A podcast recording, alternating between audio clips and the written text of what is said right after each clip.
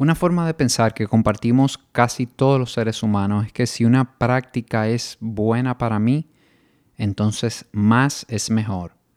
Y esto no siempre es así, incluso en temas que tienen que ver con mi salud y con mi bienestar. Hola, mi nombre es Tirso Valdés y te doy la bienvenida a Holístico, el podcast, un espacio en el que estaré conversando sobre bienestar integral y crecimiento personal constante. Mi objetivo es que encuentres inspiración para sumar hábitos positivos que lleven tu salud al siguiente nivel. Bienvenido. En mi experiencia, y sé que si buscas en la tuya también, cuando me muevo a los extremos de algo es muy probable que llegue a un desbalance, ocasionándome que descuide cosas que también son importantes para mí. Por ejemplo, si quiero ser muy estricto con eso que voy a comer me limito y limito la parte social, eh, tengo tema en mis relaciones, ya que me estoy tomando esto de la alimentación quizás muy en serio. Igual pasa eh, en el trabajo cuando quiero dedicar más tiempo porque quiero avanzar más en el trabajo y empiezo a poner 10, 12, 14 horas de trabajo al día, definitivamente que, que algo descuido, algo se afecta. Y, y si bien es cierto, que podemos estar en una etapa de vida donde ese desbalance haga sentido, por ejemplo, la llegada de un hijo, que sabemos que, que todo cambia, que, los tiempos varían. También es cierto que si nos quedamos sosteniendo ese comportamiento por más tiempo del necesario, este terminará por, por afectar nuestra salud. Una de las cosas que permite que las prácticas de bienestar sean sostenibles y sean llevaderas en la vida es ir encontrando poco a poco ese equilibrio que funciona para ti, respetando siempre tu individualidad como persona y considerando que la salud es un espectro y que casi nunca es buena idea moverse en esos extremos a menos que sea algo muy circunstancial y que, lo estemos manejando y seamos totalmente conscientes de ello. En, cuanto a temas de salud, caemos a veces en grados que, que podríamos catalogar como obsesivos y que al final terminan llevándonos, curiosamente, a un detrimento de nuestra salud, aunque pensemos que lo que vamos a obtener es todo lo contrario.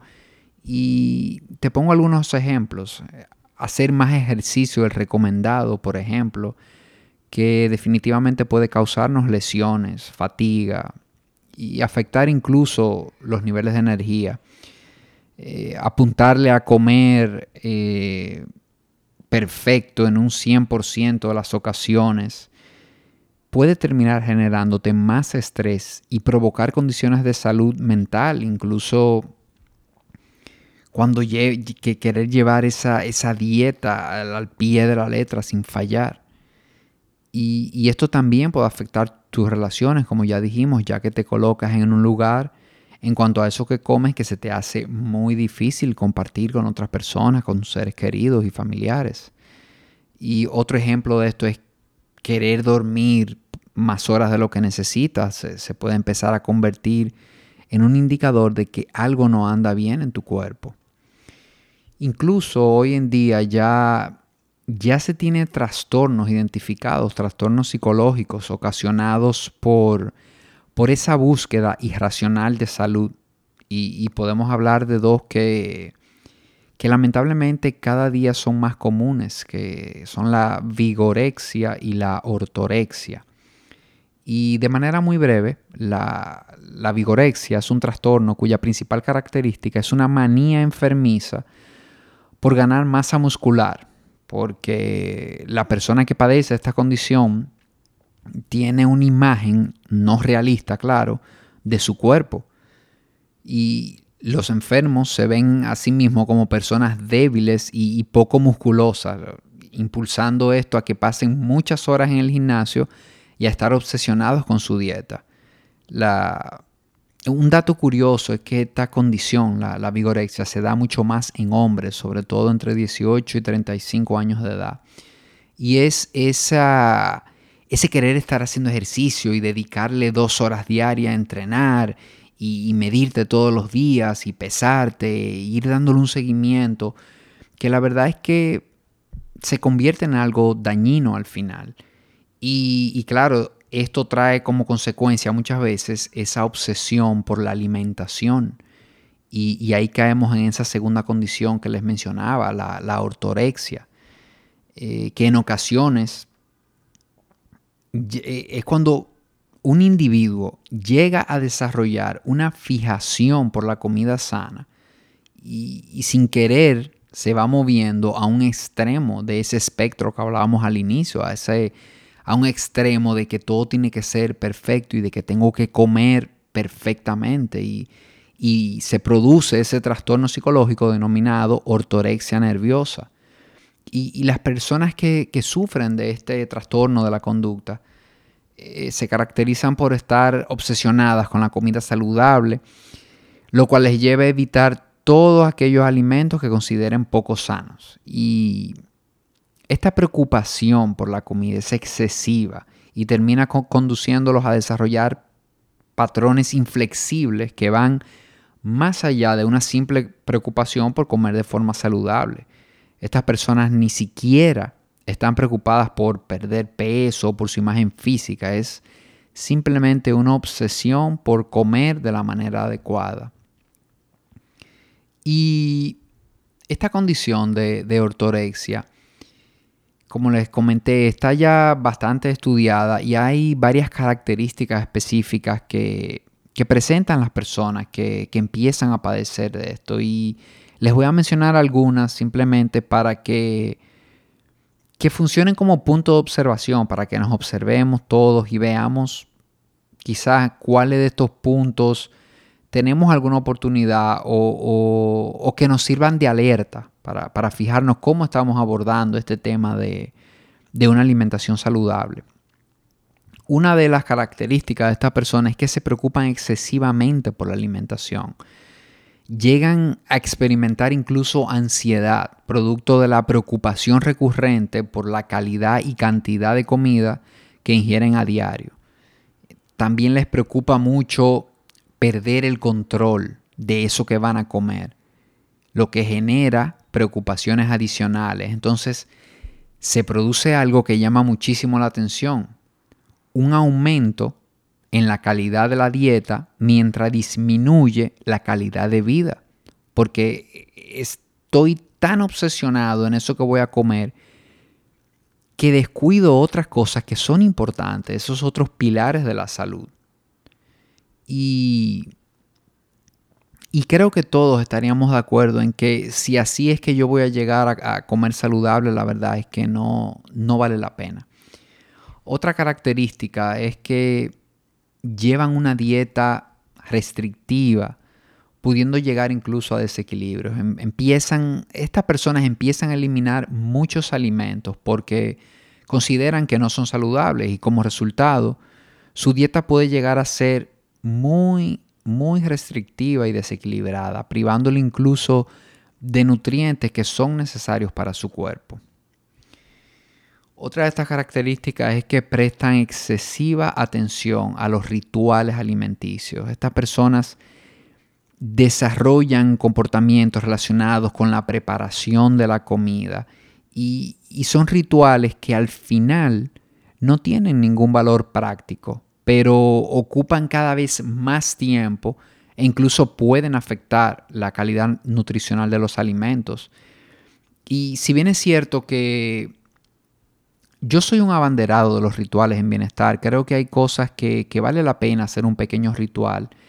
Pero es como estamos hablando, cuando te vas a esos extremos, cuando para prepararte una comida saludable, para prepararte algo que valga la pena comer, tienes que invertirle dos horas o una hora y media, ya empieza a ser no práctico y empieza a afectar otras áreas. Porque si hay un día o, varios días a la semana que tú te quieres sentar a disfrutar una comida, hacer tu ritual y, disfrutarla con otra persona y durar una hora o dos comiendo, no hay problema. Pero cuando ya cada vez que voy a cocinar, cada vez que voy a preparar algo, debo de hacer esta inversión de tiempo, ya debo revisar. Debo revisar porque ya estoy saliendo de lo que es quizá un hábito saludable y se está convirtiendo en, un comportamiento que realmente no me apoya.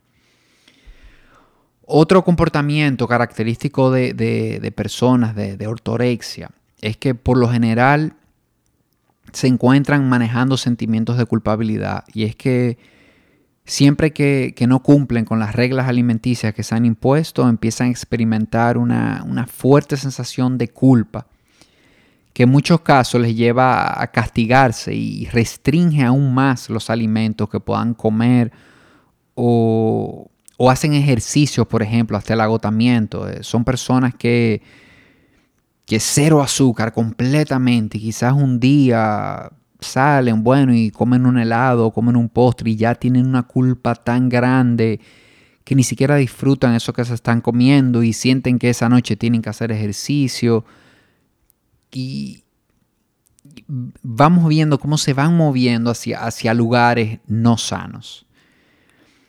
Otra característica son miedos irracionales. La, persona que sufre de ortorexia nerviosa a menudo desarrollan temores asociados con los, con los efectos de la alimentación. Por ejemplo, viene un miedo muy grande a que los alimentos ricos en grasa le hagan daño a su salud, por ejemplo, o a que si comen azúcar esto le va a hacer engordar excesivamente y van a desarrollar algún tipo de enfermedad. Empiezan a, sacar de contexto las cosas y, a perder ese, equilibrio natural de todo. Y por último, una característica interesante también de esta persona es que pierden el interés. Sus intereses en diferentes cosas se restringen considerablemente, ya que el enfoque cada día es simplemente la oportunidad para comer bien. Y se concentran casi exclusivamente en la alimentación, dejando de lado otras actividades y motivaciones, dejando de lado otros pilares del bienestar, como ya comentamos. Estas, estas personas, la verdad que llegan a obsesionarse tanto con la salud y la forma en cómo comen, que poco a poco se van aislando socialmente. Y, es usual que, que declinen invitaciones porque no pueden comer determinados alimentos o, que los lleven directamente de su casa e intenten hacer que las otras personas que están ahí también lo coman. Lo cual unido muchas veces a una actitud de un poco como de superioridad, como de come esto, que esto es lo que te hace bien. Y, esto puede dar pie a discusiones entre, entre personas y, puede lastimar relaciones. A esto se suma el hecho también de que pasan una gran parte del tiempo planificando, comprando y preparando los alimentos, por lo que cada vez tienen menos puntos de contacto con las personas a su alrededor. Y, y pensando en esto, pienso ¿Hay algo de malo en realidad en ocuparnos de tener una alimentación saludable? Y pienso que no, porque tampoco quiero que, se malinterprete esto que, estoy comentando, porque sencillamente estoy a modo de levantar una bandera, a modo de, de compartir con ustedes que moverse hacia esos extremos, incluso eh, procurando mi, mi salud, procurando mi bienestar, termina no siendo saludable. Y, no, no hay nada de malo en preocuparse por mantener una, dieta sana, a menos que esto se convierta en una obsesión y se eh, sea como una barrera, se, convierta, se termine convirtiendo en una barrera para, las relaciones interpersonales y para nuestro propio bienestar. Y, esa es la intención. Mi, mi, intención con este episodio es que nos observemos y podamos identificar si en algún momento o en algún área específica no, nos estamos mostrando o, no nos estamos mostrando con la flexibilidad que deberíamos, con la flexibilidad que, nos gustaría en cuanto a, las prácticas de bienestar. Y, así vamos a poder hacer los ajustes que sean necesarios. E, es importante recordar que nuestra autoestima y el valor que tenemos como persona no debe depender únicamente del, del cumplimiento de reglas, aunque estas reglas se traten de salud. Porque si, si nos obsesionamos con querer ser saludables y con hacerlo perfecto, ¿qué es lo que vamos a lograr al final? Vamos a generar estrés. Y, en primer orden esto es lo que no queremos en nuestra vida. Y incluso muy probablemente el no querer generar estrés o el disminuir los niveles de estrés fue lo que nos llevó en primer lugar a perseguir bienestar. Entonces no se trata de, hacerlo perfecto, no se trata de volverme maniático con eso que voy a comer y con lo que voy a hacer. Se trata de que, de que eso que como, eso que hago, un 85% de las veces vaya, vaya acorde con mis prioridades de bienestar, con, con las cosas que son importantes en cuanto a mi salud. Y me puedo dejar ese 15% para experimentar y para disfrutar de, de momentos con seres queridos. Esto es parte de la vida, esto es parte de ese equilibrio al que me refería, pero ese equilibrio es individual, es un equilibrio diferente para cada quien y se ve de manera diferente para cada uno de nosotros. Entonces, aprender a compensar también, jugar con ese 85-15, cuando, bueno, si me salgo un poco, ya compenso al otro día o, aprendo a conocerme, a ver cómo va respondiendo mi cuerpo y busco con qué puedo compensar ese, esos momentos, ¿verdad? En que me permito darme algún gusto o disfrutar el momento. O sea, darme ese permiso ocasional de comer un helado, una pizza, una comida eh, rápida que, disfruto, eh, es parte de un plan de bienestar. Disfrutar eso y, luego volver a esos hábitos saludables que, te van a permitir llegar y vivir una vida realmente ilimitada. Encontrar ese equilibrio para ti, lo que funciona para ti. Creo que, que en temas de salud y bienestar esto, esto es clave. Y esto cuando encontramos ese punto en el que nos conocemos, en el que sabemos hacer esas compensaciones, esto nos adelanta muchísimo en el, camino. Y, y, en este episodio lo voy a dejar hasta aquí. Gracias por haberme acompañado y de verdad espero haberte dejado una perspectiva de valor. Si entiendes que, algún amigo o amiga puede beneficiarse con este contenido, compártelo. Y si quieres tener los episodios nuevos desde que estén disponibles, suscríbete. Un fuerte abrazo.